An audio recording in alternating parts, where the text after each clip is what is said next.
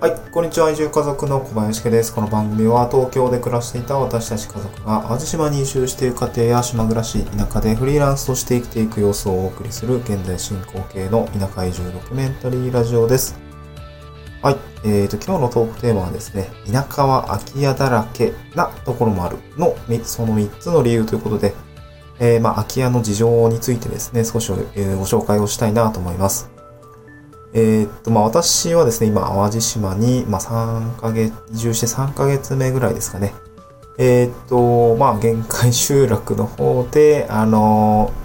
まあ、地域おこし協力隊として活動しながら、まあ、えーいろいろ、まあ、仕事作りっていうところですかね。まあ、任期3年しかないので、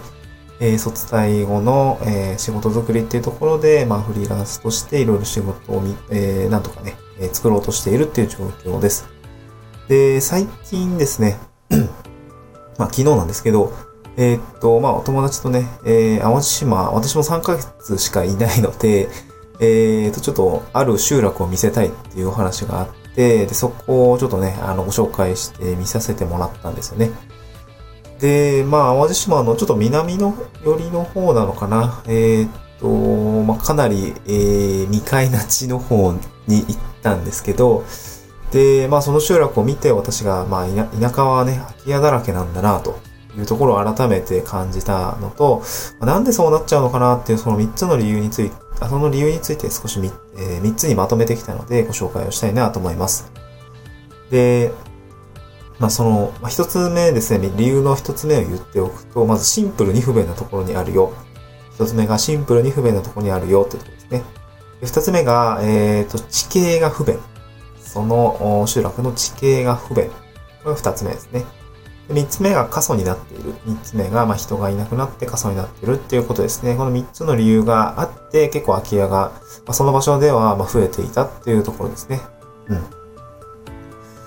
で、私が訪れた、まあ、ツイートの方でね、あのーまあ、ある集落に行ってきましたっていうところは言っていて、まあ、ちょっと概要欄に、えー、ツイッターのリンクも貼っておこうかなと思うので、まあ、雰囲気もですね、まあ、写真で見てみるとかなり、えー独特な雰囲気があるので、ちょっと見ていただきたいなと思うんですけども、まあ、理由では、理由の一つ目ですね、もうシンプルに不便なところにあるよっていうところですね。うん。まあ、これは、あの、その、私が行った集落については、あの、スーパーとか学校などがですね、まあ、車で、まあ、40分以上、あの、なんていうんですかね、その、行かないと、その、まあ、中心エリアっていうんですかね、にたどり着かなくて、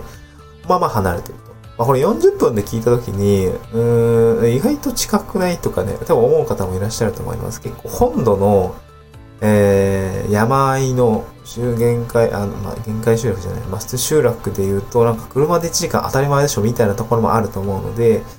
まあえーっと、その感覚的なところは、その、なんていうんですか、都道府県とか自治体の広さにもよるのかなと思います。で、淡路島の場合は、まあ、言っても島でそんな大きくないんで、なんていうんですかね、まあ、1時間あれば普通に縦断できると思うんだよな。まあ、高速も通ってますし。そんな状況の中で、まあ、スーパー、あの、車で40分以上かけるっていうところが、まだ相対的に多分遠いと思うんですよね。遠く感じてしまうんだと思います。まあ、もっと便利なところって結構あるんで、でそういうところがあって、普通にこう、不便さが、まあ、滲み出てしまうような場所になっているのかなと思います。うん。これが、まあ、えーその土地から人がいなくなってしまう理由なのかなと思いました。で、二つ目がですね、地形が不便っていうのがあります。えーで私が行った集落ですね、めちゃめちゃ道路が狭かったです。それ家の前まで車入っていけないんですよね。で、まあ、それゆえになのか、雰囲気はすごくいいんですよね。まあ、その、と紹介してくれた友達も、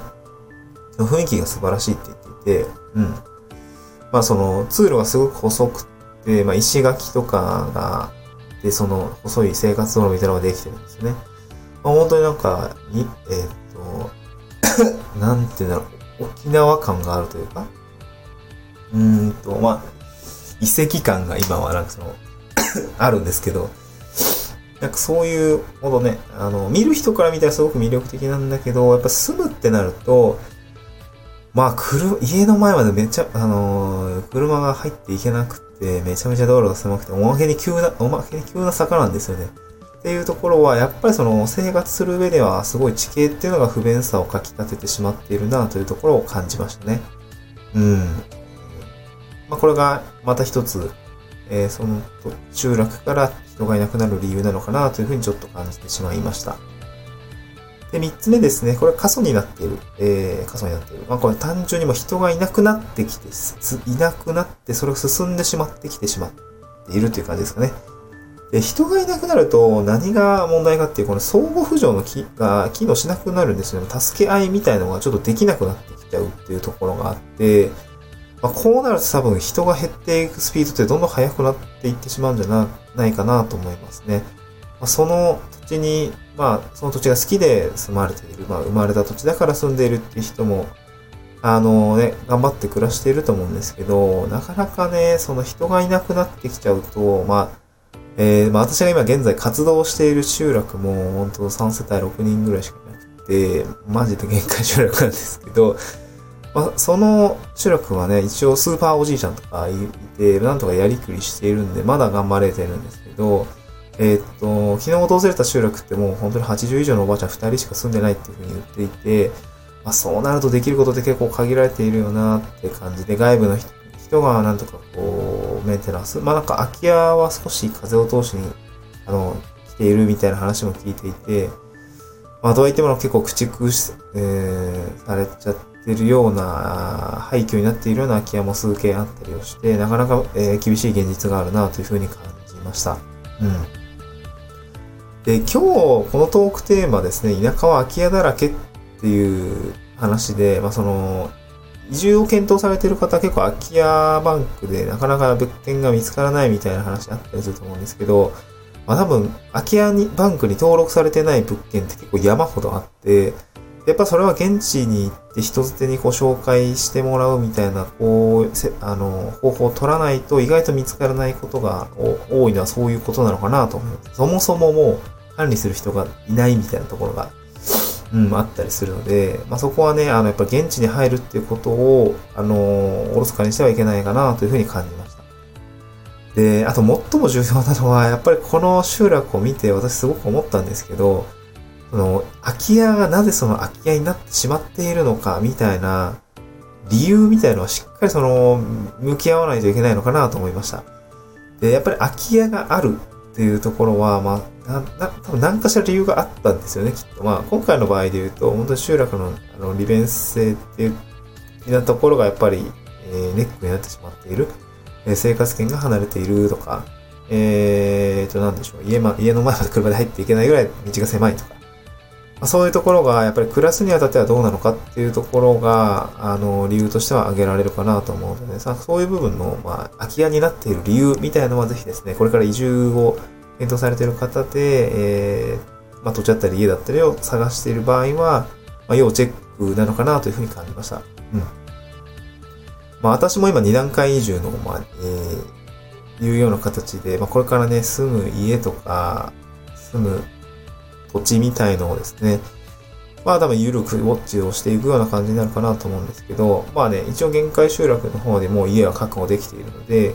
あ、そこで暮らすって本当にいけんのかみたいなところはね、まあゆっくり、あの、まあ数年かけて確認をしていけいけたらなと思うんですけどね。